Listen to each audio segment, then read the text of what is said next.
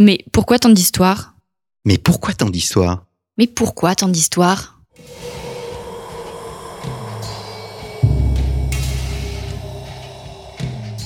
Une émission de la rédaction de Storia Voce.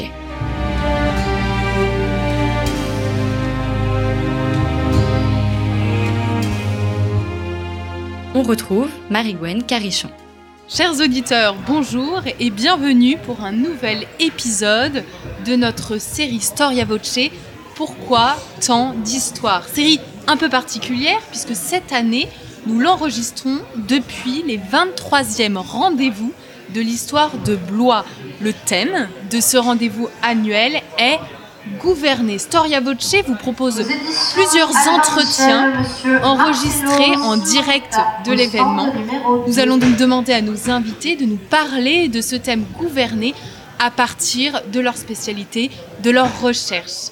Nous recevons tout d'abord l'historien Guillaume Franza qui vient de publier aux éditions Perrin le livre 1520 au seuil d'un monde nouveau. Bonjour Guillaume Franza. Bonjour, merci de me recevoir. Merci d'avoir euh, répondu à notre invitation. Vous êtes déjà euh, venu sur Storia Voce, vous nous avez parlé euh, de votre ouvrage 1520 et aujourd'hui je vais vous poser donc 15 questions sur le gouvernement, sur comment gouverner à partir de la période que vous maîtrisez le mieux. Alors première question, est-ce que vous, vous pouvez définir un bon gouvernement? Qu'est-ce que pour vous un bon gouvernement? Alors c'est un sujet euh, assez vaste. Hein. Évidemment, je pense qu'il y a une, idée qui sous-tend les gouvernements à toutes les époques, qui est d'assurer la stabilité et la prospérité hein, du pays et de la nation. Dans mon époque, euh, qui est celle sur laquelle je travaille, les 15e et 16e siècles, il y a euh, un changement dans cette, définition. Car au Moyen Âge, le bon gouvernement a pour propos, outre la stabilité générale et la prospérité, de rapprocher les hommes du monde de Dieu, de la perfection divine. Et avec la Renaissance, il y a un glissement. Le, le bon gouvernement, avec Machiavel notamment, devient le gouvernement qui atteint ses objectifs. Donc quelque chose de beaucoup plus pragmatique et euh, qui se rapproche un petit peu plus également de euh, nos conceptions modernes. Aujourd'hui, un gouvernement a un devoir de euh, respecter son programme et de respecter ses engagements. Donc pour vous, ce qui garantit un bon gouvernement, c'est un gouvernement fidèle à ce qu'il a promis au peuple qu'il dirige? Aujourd'hui, je pense que c'est le cas. En théorie, en, en régime démocratique, c'est euh, la base sur laquelle un, gouvernement est élu, effectivement. Euh, maintenant, évidemment, euh, bah, la, politique fait qu'il y a toujours des ajustements dans la pratique. Pour vous, est-ce qu'on peut dire que l'audace est la plus grande qualité d'un homme d'État? Alors l'audace, c'est une qualité effectivement, mais une qualité à utiliser avec modération, car euh, l'audace, on la prend plutôt comme une qualité en contexte militaire. Il faut savoir exploiter une opportunité et euh, surtout euh, savoir analyser une situation. Alors l'audace qui consisterait à se jeter tête baissée dans la mêlée est plutôt plutôt piégeux. On peut se rappeler de, François Ier à Pavie qui prend la tête de ses cavaliers pour charger l'armée impériale et qui tombe dans un dans un piège assez grossier. ça c'est un, exemple de mauvaise audace, hein. plutôt, une, plutôt de la témérité. Hein. Oui, il faut distinguer audace et témérité, et c'est peut-être en fonction de ça qu'on peut euh, définir si le gouvernement est juste ou injuste. Mais il n'y a pas seulement que euh, l'audace, il y a également l'autorité. Un gouvernement qui, euh, qui n'a pas d'autorité, est-ce finalement un gouvernement? Finalement, est-ce qu'on peut se gouverner sans cette autorité? Alors je pense clairement que non, parce que tout simplement sans autorité, il n'y a pas de pouvoir qui euh, est là pour euh, indiquer qu'est-ce qu'il faut faire. Et euh, de là, le risque, c'est très clairement l'anarchie. Et même s'il y a des, gens qui sont, qui sont partisans d'un mode de gouvernement anarchique, personnellement, je n'y crois, pas, crois pas, pas, pas beaucoup, honnêtement. On a parlé de la témérité, un hein. défaut euh, du, euh, du, gouvernement. Mm. Euh, vous avez parlé de l'anarchie, qui est une conséquence aussi d'une erreur de gouvernance ou de gouvernement. Quelle est, selon vous, l'erreur la plus classique vers laquelle tend le plus facilement les gouvernants, toute forme de régime confondu? Mm. eh bien, toute forme de régime confondu, l'erreur qui, qui revient régulièrement, c'est de se croire tout simplement invulnérable de penser qu'on ne peut pas être atteint et que partant, on peut euh, plus ou moins tout faire. C'est euh, une, erreur que des rois ont fait, une erreur également que des régimes, démocratiques ont fait. Euh, on peut penser, euh, par exemple, en contexte monarchique, à, Napoléon qui s'obstine à, vouloir la guerre en 1813 alors que l'Empire est, en train de s'effondrer et qu'il ferait mieux de chercher la paix, par exemple. On peut voir également au XXe siècle le cas de la Troisième République qui s'enfonce toute seule dans la guerre face à l'Allemagne alors qu'elle n'est pas prête. Hein. Elle n'est résolument pas prête. Hein par exemple. Et c'est ça, c'est clairement un défaut de, de penser qu'on va forcément gagner. Et qui finalement rejoint la question de la témérité. Tout à fait, hein, tout à fait. Hein.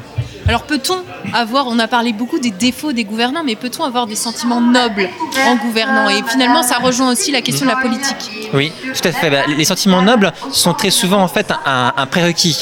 Un gouvernement qui n'aurait pas euh, d'idéaux justes à défendre ou de, de valeurs euh, nobles à, à diffuser en fin de compte, c'est un, gouvernement qui, euh, qui n'aura pas de, légitimité. Parce que là, euh, un gouvernement qui n'aurait pas de, de neuf, ce serait quelque chose comme une tyrannie une, dictature. Ce sont des, des, régimes qui n'ont jamais su euh, durer très longtemps. Hein, euh, alors que dès qu'on parle de grands idéaux, tout de suite, on a une base consensuelle sur laquelle on peut construire quelque chose. Hein.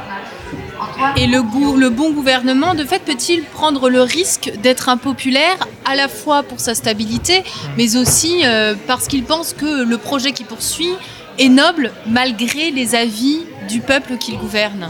Eh bien, euh, oui, clairement, oui. Un bon gouvernement peut et doit prendre ce risque quand c'est nécessaire.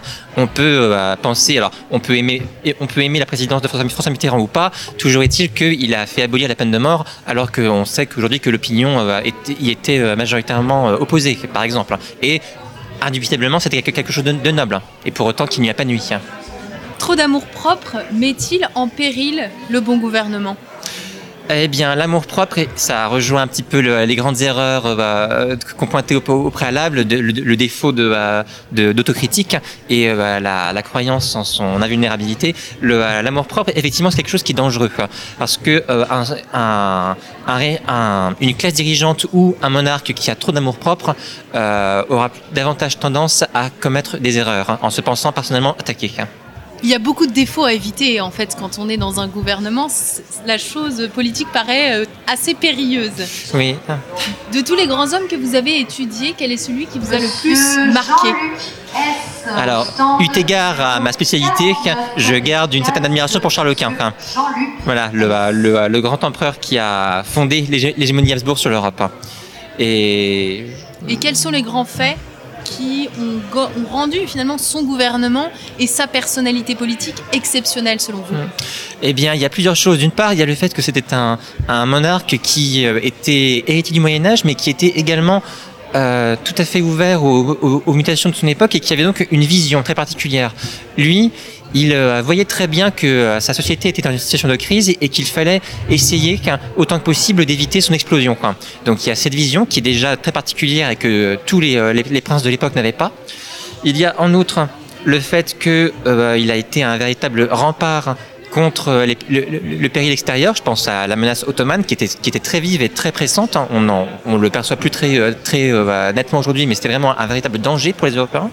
Et enfin, euh, dernier fait, c'était euh, en fait sa, grande tempérance au, long cours. Et notamment à la fin de sa vie, sa clairvoyance euh, au moment où il a décidé d'abdiquer sa couronne puisqu'à la fin de sa vie, il est vieux, il est malade, il est usé par le pouvoir et il, euh, contrairement à tous ses contemporains, il choisit de se retirer tant qu'il euh, tant qu'il le peut encore.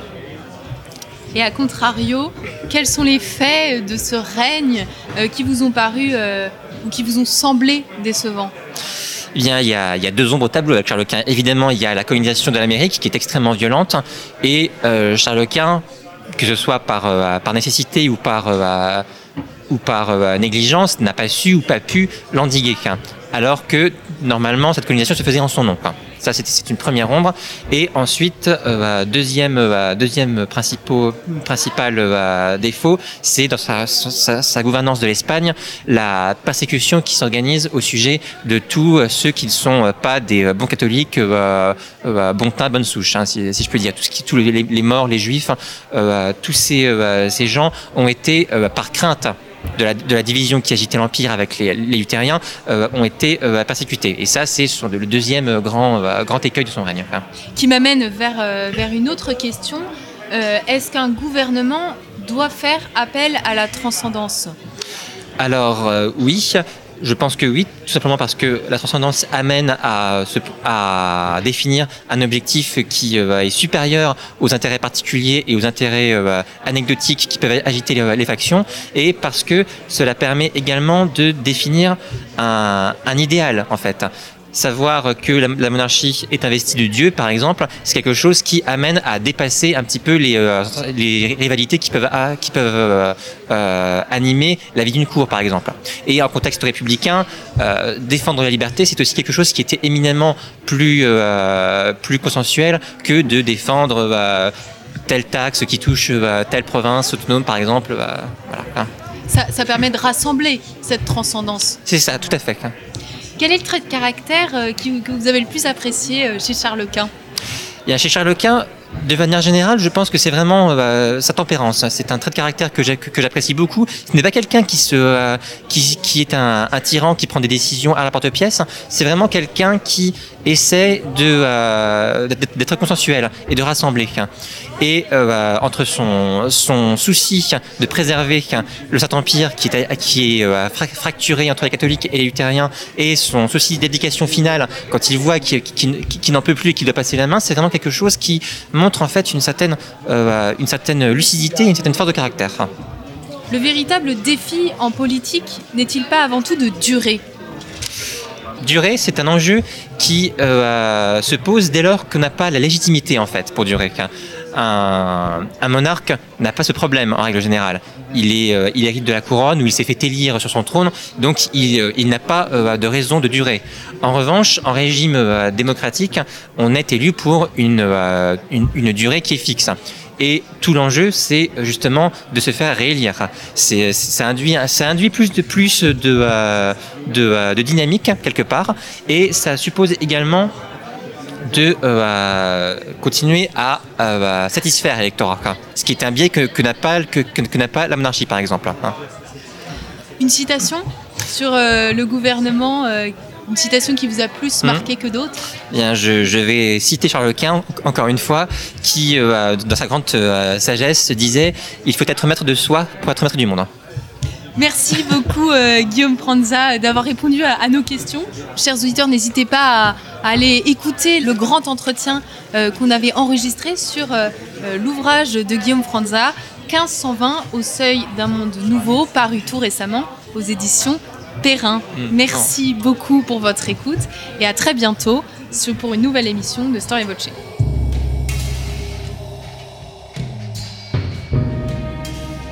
Chers auditeurs, bonjour et bienvenue pour euh, ce nouvel épisode de notre série Pourquoi tant d'histoires Euh, Je vous retrouve pour un deuxième épisode de cette série enregistrée en direct des 23e rendez-vous de l'histoire de Blois. Je vous rappelle donc le thème de ce rendez-vous annuel, gouverner. Nous vous proposons donc un entretien euh, qui va explorer la thématique du gouvernement et nous recevons Jean-Louis Fournel, auteur d'un Machiavel aux éditions Passé Composé. Bonjour Jean-Louis Fournel. Bonjour. Merci d'avoir répondu euh, à notre invitation. Euh, je vais vous proposer 15 questions sur cette thématique du gouvernement et vous allez pouvoir nous éclairer par rapport à vos travaux et à votre expérience d'historien. Comment définir un bon gouvernement?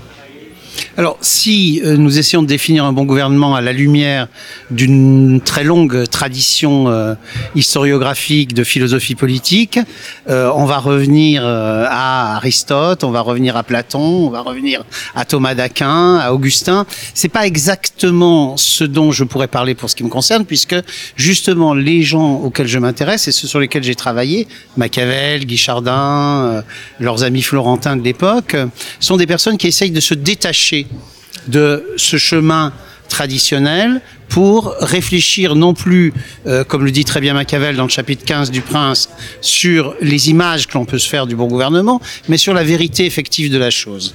Donc à partir du moment où on réfléchit sur la, la vérité effective de la chose, le bon gouvernement, c'est celui qui, de façon la plus efficace possible, arrive à sauver l'État. Donc, que doit garantir un bon gouvernant? Un bon gouvernant doit être à la fois quelqu'un euh, qui a les compétences nécessaires pour exercer euh, cette fonction, mais ça doit être aussi quelqu'un qui a une vision, c'est-à-dire quelqu'un qui a une capacité à se projeter dans une défense de valeurs collectives et communes. En l'occurrence, par exemple, dans le cas machiavélien, c'est la défense de la liberté.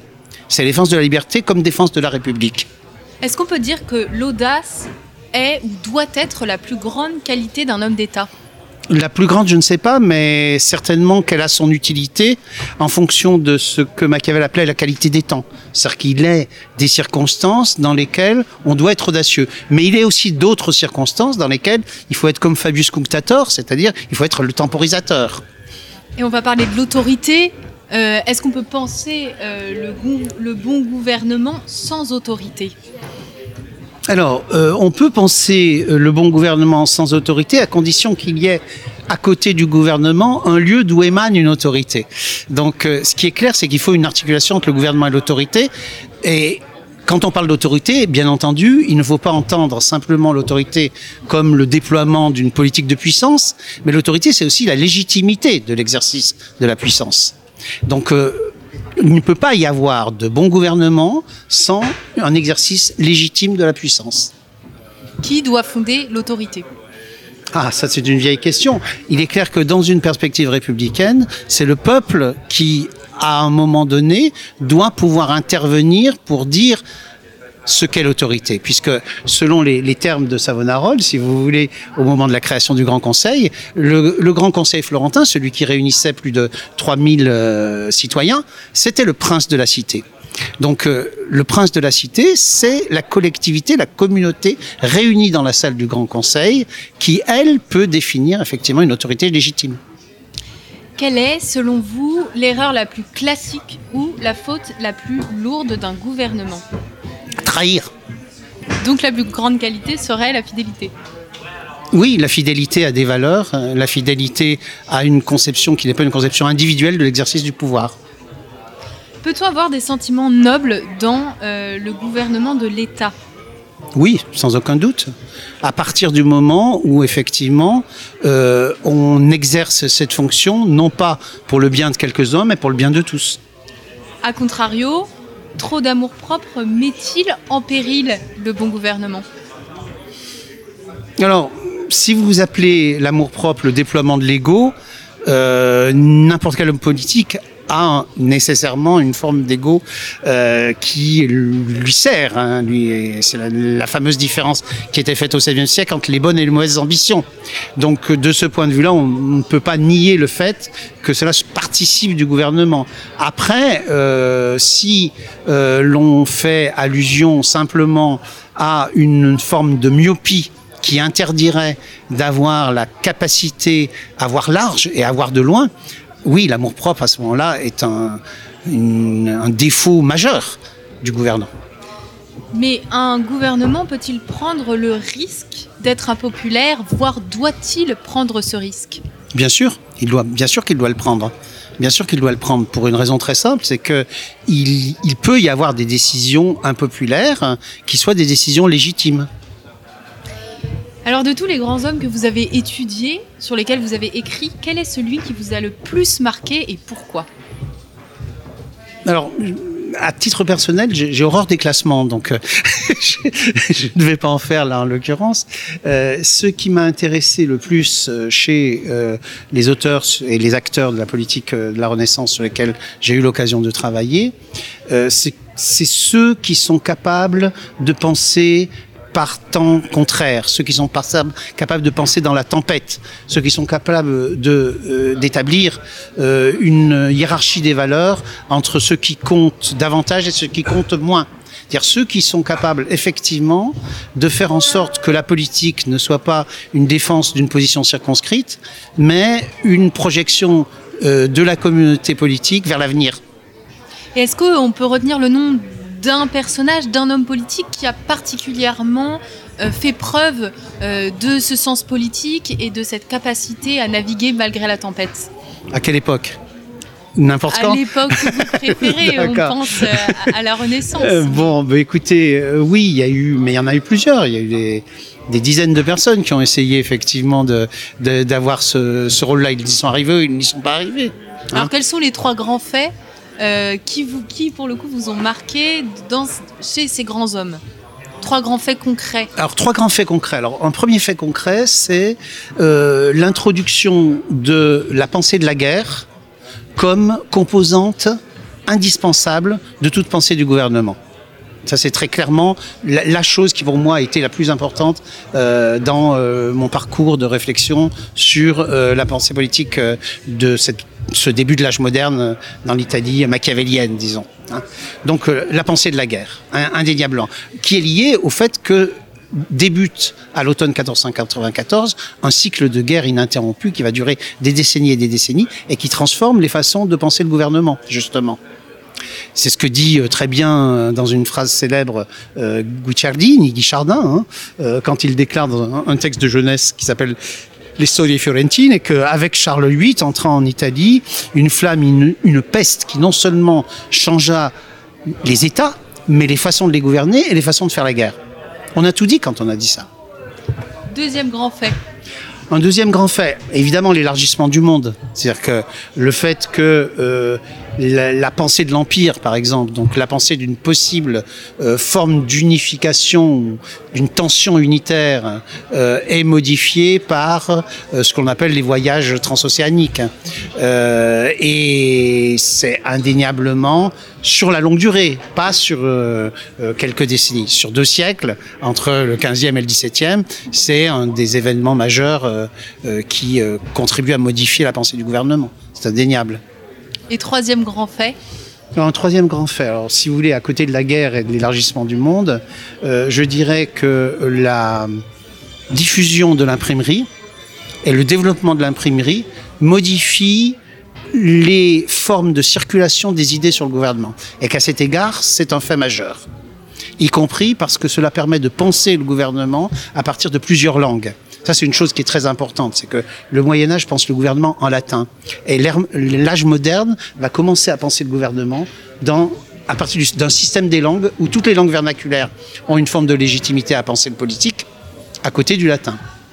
Et quels sont, euh, en rapport avec les trois grands faits que vous avez euh, euh, évoqués ou par rapport à de- des personnages auxquels vous pensez, quelles sont les trois manières ou les trois avancées de gouverner qui vous ont semblé décevants et qui ont précipité le politique, notamment je pense à la période machiavélienne comme vous le dites?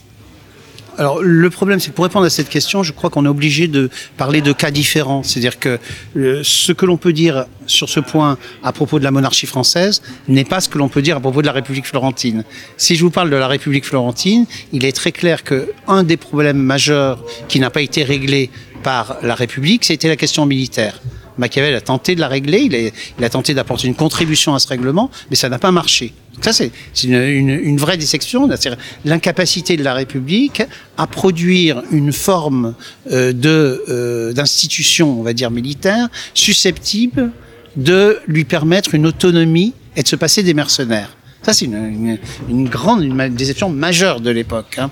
Une autre déception majeure, c'est évidemment l'écroulement des formes d'organisation républicaine de la société politique. C'est-à-dire le fait que cette nouveauté extraordinaire qui était la création du Grand Conseil, qui après tout est la forme la plus démocratique qu'on a inventée en Europe jusqu'à la Révolution française, n'a euh, a eu un, un- un succès certain, mais limité dans le temps. Et qu'après 1530, plus personne ne pourra se référer au Grand Conseil. Le Grand Conseil re- restera comme une sorte de, mythe d'un passé, d'une liberté républicaine qui appartient au passé, justement. Là, c'est une grande déception, si je puis dire. Troisième déception euh, importante, euh, c'est euh, que les tentatives pour penser différemment le lien entre l'efficacité du pouvoir et sa légitimité n'ait pas donné lieu euh, à autre chose que la sempiternelle querelle, euh, à vrai dire pas très intéressant, entre le machiavélisme et l'anti-machiavélisme. Est-ce qu'un gouvernant doit faire appel à la transcendance? Euh, Est-ce qu'il doit faire appel? Il peut le faire. Hein, il peut le faire. Est-ce qu'il le doit? Bon, moi je suis euh, radicalement et profondément athée et laïque, donc je me méfie toujours de la transcendance. Mais de fait, dans l'histoire, l'intervention de la transcendance a pu avoir son importance. Donc est-ce qu'il doit Je ne le crois pas. Est-ce qu'il le fait de fait Souvent? Le véritable défi en politique, c'est durer? Oui, mais euh, c'est un des défis, là encore. Il n'y a pas un seul défi de l'action politique. Un des défis, c'est durer, mais c'est, à, à dire vrai, le, le défi le, le moins important. Le, défi le plus important, c'est euh, avoir euh, le bon kairos, avoir la bonne réponse au bon moment, en fonction d'une qualité des temps, en fonction d'une conjoncture. Ça, c'est le vrai défi.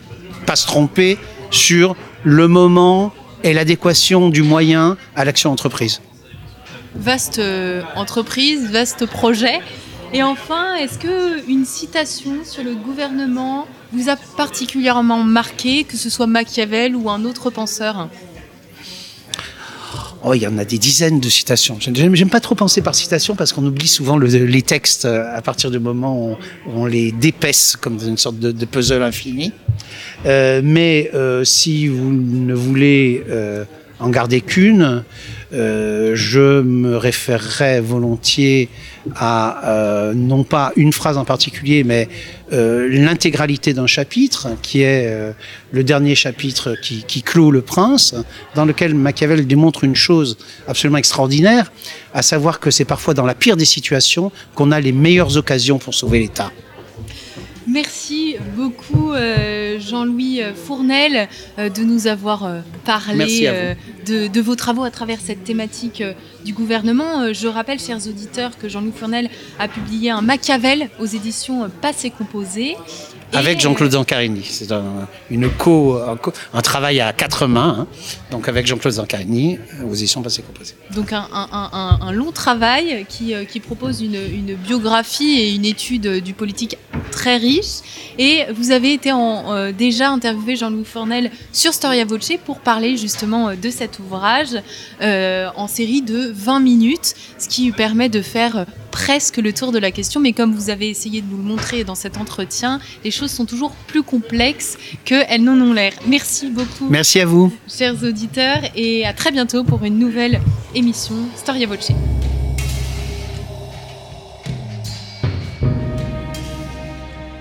Chers auditeurs, nous continuons notre série que nous enregistrons en direct des 23e rendez-vous de l'histoire de Blois. Le thème de ce rendez-vous, je le rappelle, c'est gouverner. Et nous vous proposons un entretien avec Cédric Michon, l'historien Cédric Michon, qui vient de publier aux éditions Passé Composé dans la cour des lions, hommes et femmes de pouvoir de la Renaissance. Bonjour Cédric Bonjour. Michon. Merci d'avoir euh, répondu euh, à notre invitation. Je vais vous poser 15 questions sur le gouvernement et vous allez pouvoir nous éclairer sur votre manière de le concevoir et puis surtout à partir de vos travaux de recherche. Première question, comment définir le bon gouvernement? Merci d'abord de votre invitation. Euh, je pense que le bon gouvernement peut être défini comme celui qui est au service de ceux qu'il est censé euh, servir. Euh, le, risque du mauvais gouvernement, c'est le gouvernement qui est au service de lui-même, et ça c'est valable pour le pouvoir politique comme pour euh, l'administration et le gouvernement d'une société, d'une université ou de quelque structure que, que ce soit. Le bon gouvernement est celui qui défend les intérêts de ceux qu'il est censé euh, gouverner. Que doit donc garantir un bon gouvernement? Le bon gouvernement doit garantir l'intérêt collectif euh, et doit garantir cet intérêt collectif passe par beaucoup de choses qui sont euh, euh, la sécurité des personnes, le respect de leurs droits et donc de manière générale tout ce qui fait que la vie peut être plus ou moins douce ou plus ou moins dure. Pour cela, est-ce que l'audace n'est-elle pas la plus grande qualité d'un homme d'État? Euh, je pense pas que l'audace soit la plus grande qualité. C'est, euh, je dirais, c'est une, sorte de prérequis du gouvernement. Euh, moi, je verrais plutôt deux, deux autres qualités qui sont essentielles. La première qui est assez facile à comprendre, qui est la persévérance, c'est-à-dire qu'il faut savoir tenir, tenir face à l'opposition lorsque l'on défend quelque chose qui est juste. Et la deuxième qualité, c'est peut-être une qualité qui pourrait prêter à contresens, c'est ce que si on cite Saint Ignace de Loyola, c'est ce qu'on appellerait l'indifférence. Donc l'indifférence, c'est pas le fait d'être indifférent aux autres, c'est plutôt le fait d'être indifférent à soi-même, c'est-à-dire ne pas euh, gouverner en suivant ses passions, que ce soit des passions euh, tristes comme la colère, la jalousie, la rancune, etc., ou des passions qui seraient plus positives comme l'envie de faire le bien. C'est-à-dire euh, être indifférent aux pressions extérieures pour véritablement faire ce qui vous semble juste. Donc la persévérance et l'indifférence. Mais alors peut-on avoir des sentiments nobles dans le gouvernement de l'État? Alors non seulement on peut, mais on doit. Euh, je pense qu'il faut se rappeler qu'aucune institution humaine ne peut être meilleure que les hommes et les femmes qui la dirigent. Donc si l'on n'a pas des sentiments nobles à la tête d'un gouvernement, il ne faut pas s'attendre à ce que les gens que l'on gouverne aient des sentiments nobles. Donc plus que tout, il faut évidemment avoir des sentiments nobles, même si ça n'est pas l'alpha et l'oméga du gouvernement. Mais c'est quelque chose d'absolument nécessaire, me semble-t-il. A contrario, trop d'amour-propre met en péril un bon gouvernement ah, Évidemment, ça, ça, renverrait à ce que je vous disais tout à l'heure. L'amour-propre, euh, si ce n'est, je dirais, le, pour sa bonne santé mentale, qu'il faut savoir s'aimer et se respecter, euh, l'amour-propre n'est pas un élément euh, important du gouvernement. Quelle est l'erreur la plus classique ou la faute la plus lourde d'un gouvernement? Alors, si on laisse de côté les erreurs vraiment évidentes, je dirais les, les erreurs, peut-être l'erreur la plus classique, la plus importante, c'est une erreur euh, qui part d'une euh, analyse qui se veut intelligente. Et donc, pour citer Tocqueville, je dirais, euh, c'est le fait d'avoir trop de mémoire. Et il ne faut jamais perdre de vue le fait que chaque situation est une situation unique. Et il cite l'exemple de la manière dont le roi d'Angleterre a été décapité au milieu du XVIIe siècle parce qu'il avait jugé que son père était trop coulant et donc lui a été ferme, il a perdu le, pouvoir. Et il poursuit Tocqueville en analysant la situation de Louis XVI, qui se rappelant de la situation anglaise au milieu du XVIIe siècle, euh, a considéré qu'il ne fallait, fallait pas être trop ferme. Et pour Tocqueville, c'est l'une des raisons pour lesquelles Louis XVI a perdu le pouvoir. Son frère Louis XVIII, 40 ans plus tard, euh, devant la Révolution de Juillet, choisit la fermeté et perd le pouvoir. Et Louis-Philippe, et il s'arrête là, c'est dans les souvenirs de Tocqueville que Tocqueville raconte ça, Louis-Philippe, voyant la fermeté de Charles X qui a conduit à sa chute, considère qu'il faut laisser faire et il perd lui aussi le, pouvoir. Donc c'est pas parce que une situation à un moment donné ressemble à une situation du passé qu'il faut appliquer les mêmes recettes. Il faut jamais perdre vue la spécificité, la singularité de chaque euh, événement et de chaque contexte. Donc ce serait ça pour moi la plus grosse erreur qui part d'une bonne idée au départ. Oui, c'est seulement s'inspirer de l'universel pour vraiment l'adapter au particulier. C'est ça, la notion d'adaptation du cas particulier est essentielle. Et c'est pas parce que quelque chose, quelque chose qui ressemble s'est passé par le passé qu'il faut apporter la même, la même réponse. C'est ça l'erreur. De fait, un bon gouvernement peut-il et doit-il prendre le risque d'être impopulaire bah, C'est absolument essentiel, c'est-à-dire que le, bon gouvernement, encore une fois, doit avoir des objectifs qui sont des objectifs précis, qui lui semblent c'est les objectifs justes, et si pour défendre ces objectifs, il faut passer par l'étape impopularité, euh, c'est évidemment quelque chose d'indispensable. Il ne faut pas rechercher l'impopularité pour l'impopularité, il faut expliquer pourquoi on fait telle ou telle chose, qu'on soit monarque de l'ancien régime ou un dirigeant d'une démocratie euh, contemporaine, il faut toujours expliquer. Il ne faut pas rechercher la confrontation qui ne mène pas à grand-chose, mais il faut tenir bon, et ça me renvoie à la qualité que j'évoquais tout à l'heure, de la persévérance, y compris dans l'impopularité. De tous les grands hommes, de toutes les grandes femmes que vous avez étudiées, quel est celui ou celle qui vous a le plus marqué et pourquoi? Oh, ça c'est une question compliquée. Euh, écoutez, il y en aurait un, certain nombre. Euh, peut-être que celui qui m'a le plus marqué, euh, mais c'est un peu un biais d'observation, c'est parce que c'est celui sur lequel j'ai le plus travaillé, c'est François Ier.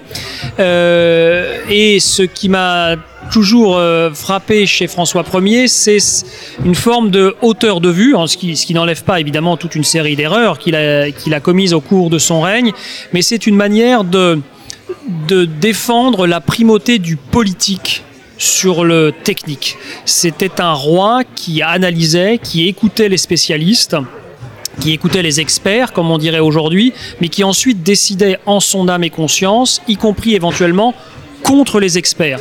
Et cette euh, prégnance du politique sur l'expertise, c'est quelque chose d'absolument essentiel, qui est défendu d'ailleurs par tous les grands euh, théoriciens du politique, comme Machiavel, ou tous les grands praticiens du politique, comme euh, le général de Gaulle, qui disait à Kennedy et à Nixon quelques années plus tard, écoutez vos conseillers, mais décidez en votre âme et conscience de ce qui vous paraît juste, même si c'est contre l'avis des techniciens qui vous auront conseillé.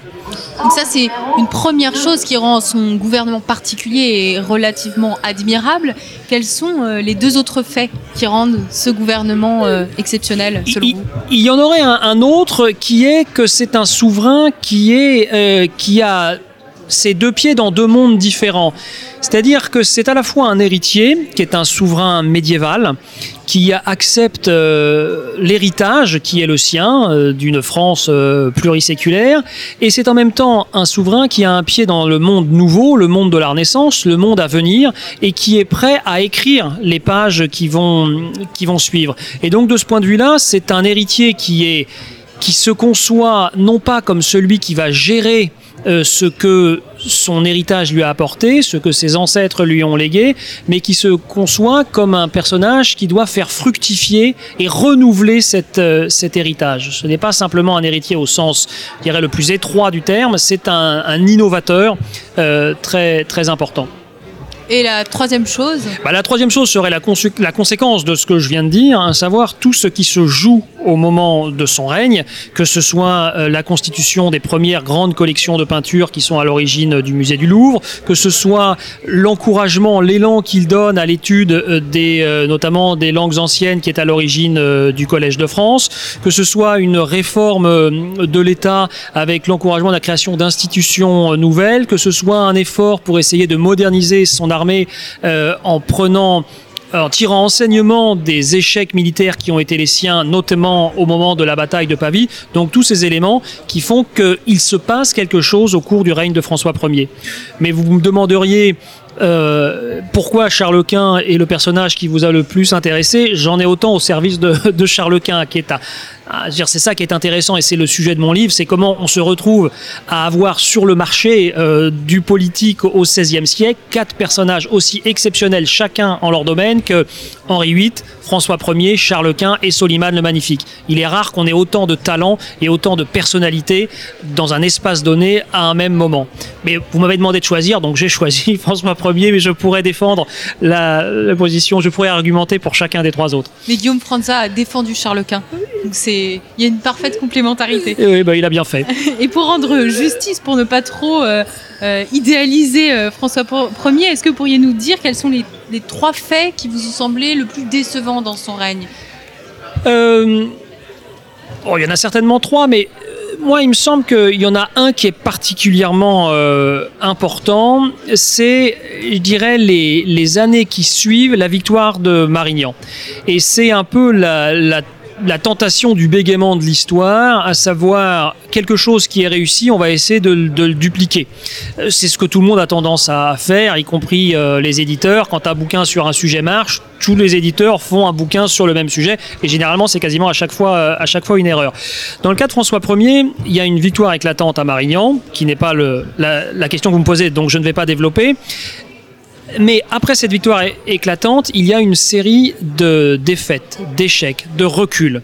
Et lorsqu'on est un gouvernant et qu'on fait face à une série d'échecs, la question qu'on doit se poser, c'est est-ce que c'est la mise en musique de ma politique qui est mauvaise ou est-ce que ça n'est pas ma politique elle-même qui est mauvaise? Et très clairement, dans toutes les campagnes militaires, à partir de la fin de la décennie 1510 et jusqu'à Pavie en 1525, avec le recul, c'est facile de le dire, hein. mais euh, je pense que François Ier s'est jamais posé la question de la pertinence de sa politique. Donc plutôt que d'accuser les objectifs qu'il poursuivait, il a accusé les hommes et le contexte. Et donc c'est ça qui mène progressivement à l'erreur de Pavie. Et donc Pavie, c'est une, c'est une erreur euh, stratégique, euh, en ce sens que François Ier n'aurait pas, à mon sens, je veux dire, encore une fois, c'est très confortable dans le fauteuil de l'historien 500 ans plus tard de le dire, mais n'aurait pas dû insister sur cette politique qui était pas bonne et qu'il n'avait pas les moyens de gérer. Ça, c'est la première chose. Et le problème, c'est qu'il couronne cette erreur stratégique d'une faute tactique, qui est qu'au moment de Pavie, sans rentrer dans les détails de la bataille, il n'aurait pas dû bouger, il était bien retranché dans son camp retranché, euh, bien protégé par une des meilleures artilleries du monde, et il a choisi d'ordonner une charge de cavalerie face à des arquebusiers espagnols. Donc ça, c'est une faute tactique qui est extrêmement grave. Et la question qu'on peut poser, mais on n'aura pas la réponse, c'est est-ce que cette faute tactique est une faute euh, qui s'explique par une erreur d'analyse?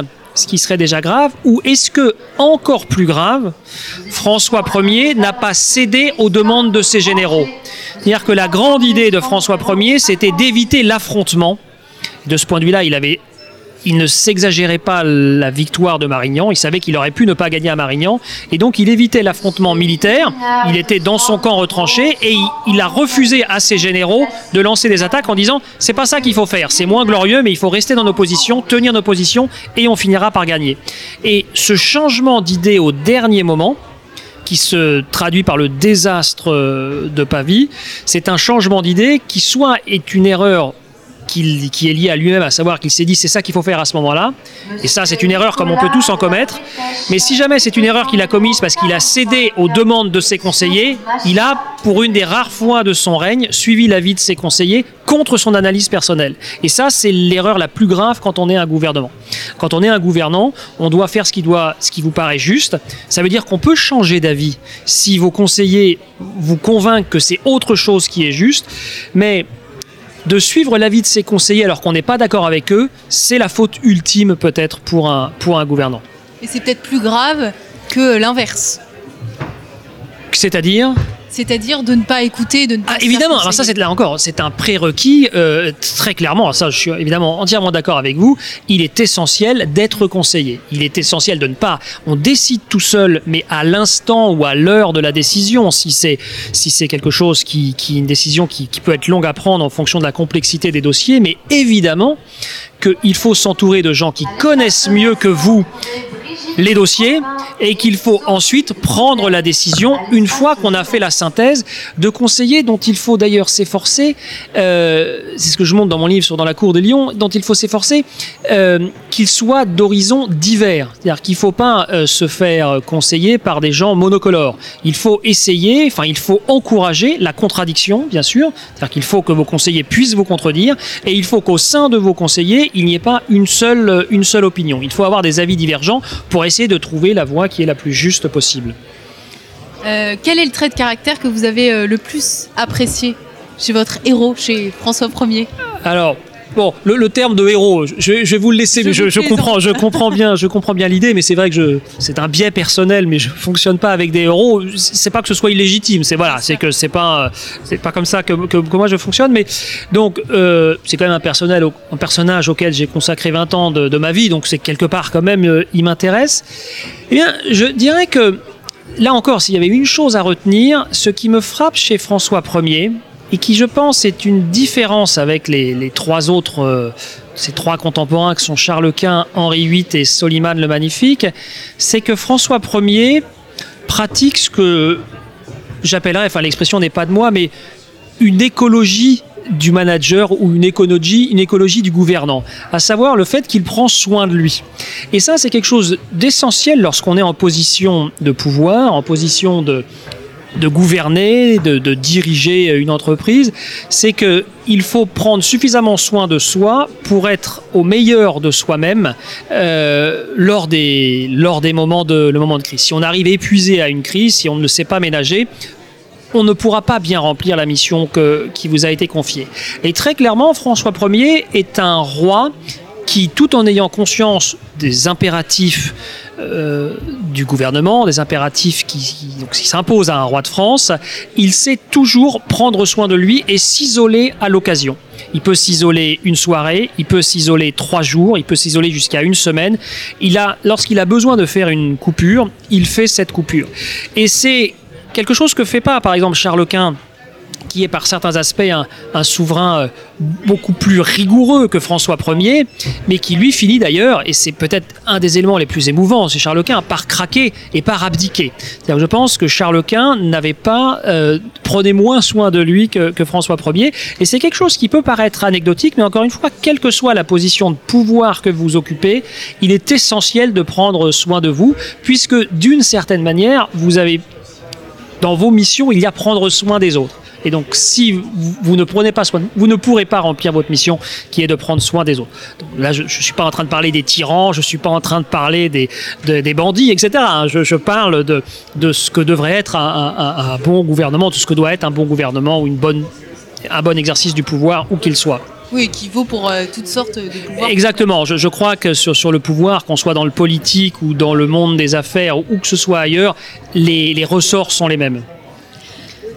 Est-ce qu'un euh, gouvernant peut et doit faire appel euh, à la transcendance? Alors ça dépend comment vous, mettez la, question, euh, enfin comment vous posez la question. si je la comprends bien, je vous dirais que évidemment que c'est le propre de l'homme que d'être habité par la transcendance, de laisser s'exprimer cette idée euh, de la transcendance. Et si, si on ne mobilise pas cette idée, ça ne veut pas dire qu'on est au service de la transcendance. Ça veut dire que le gouvernement doit savoir qu'il y a autre chose que ce qu'il est en train de que ce qu'il est en train de faire, que les décisions qu'ils sont en train de prendre. Donc, ce serait pas tant mobiliser la transcendance, invoquer la transcendance, que de savoir qu'elle existe, peut-être de le rappeler de temps en temps et de laisser cette préoccupation s'exprimer parmi les gens euh, euh, qu'il administre. Et clairement, un monde sans transcendance est un monde qui court à sa perte très rapidement qui, nie ce qu'il y a, euh, ce qu'il y a de spécifique chez, chez l'être humain. Donc c'est une euh, dimension, euh, évidemment, de ce point de vue-là, le monde dans lequel nous vivons aujourd'hui, c'est l'une des crises que le monde traverse, une des que le monde traverse aujourd'hui. Peut-être pas partout dans le monde, mais dans, dans beaucoup d'endroits et notamment dans nos, dans nos sociétés occidentales. Donc il faut clairement réinventer la place du transcendant et le gouvernement et les gouvernants doivent savoir que ça existe et que c'est un horizon qu'il ne faut jamais perdre de vue. Sinon, le reste, c'est que de la technicité. Une dernière question euh, courte. Est-ce que vous auriez une citation à nous proposer, à proposer à nos auditeurs et qui vous a marqué au sujet du bon gouvernement? Euh, Il y en a beaucoup, euh, mais si je devais en citer une seule, je pense que ce serait une citation de Paul Valéry qui rebondit un peu avec des choses que j'ai déjà évoquées, qui disait, Paul Valéry écrivait, Un homme d'État, c'est quelqu'un qui est capable de voir les choses suffisamment grossièrement pour être capable de prendre une décision. Et c'est ça renvoie à cette question du rapport entre le politique euh, et la technicité. Et la technicité, ça dépasse simplement la question des engrais ou du nucléaire. Tout est technique dans le monde d'aujourd'hui et déjà dans le monde du XVIe siècle. La technicité, elle arrive très rapidement. Quand on n'est pas un financier, gérer un budget, c'est très compliqué. Quand on n'est pas un militaire, gérer une armée, c'est très compliqué. Quand on n'est pas euh, responsable de l'approvisionnement, gérer l'approvisionnement d'une armée, c'est quelque chose de, très compliqué. Donc, euh, cette idée que l'homme d'État est celui qui voit les choses suffisamment gros grossièrement pour être capable de prendre une décision, eh c'est celui qui fixe les objectifs et qui sait s'entourer des gens qui seront capables ensuite de voir les choses techniques suffisamment euh, précisément pour euh, pouvoir faire avancer les, choses. Merci beaucoup euh, Cédric Michon d'avoir répondu à, nos questions. Et puis je, vous renvoie, chers auditeurs, vers l'ouvrage dans la cour des lions, hommes et femmes de pouvoir de la Renaissance, qui a été publié récemment chez Passé Composé. Merci à tous pour votre écoute et votre fidélité, et à très bientôt pour une nouvelle émission Storia Voce.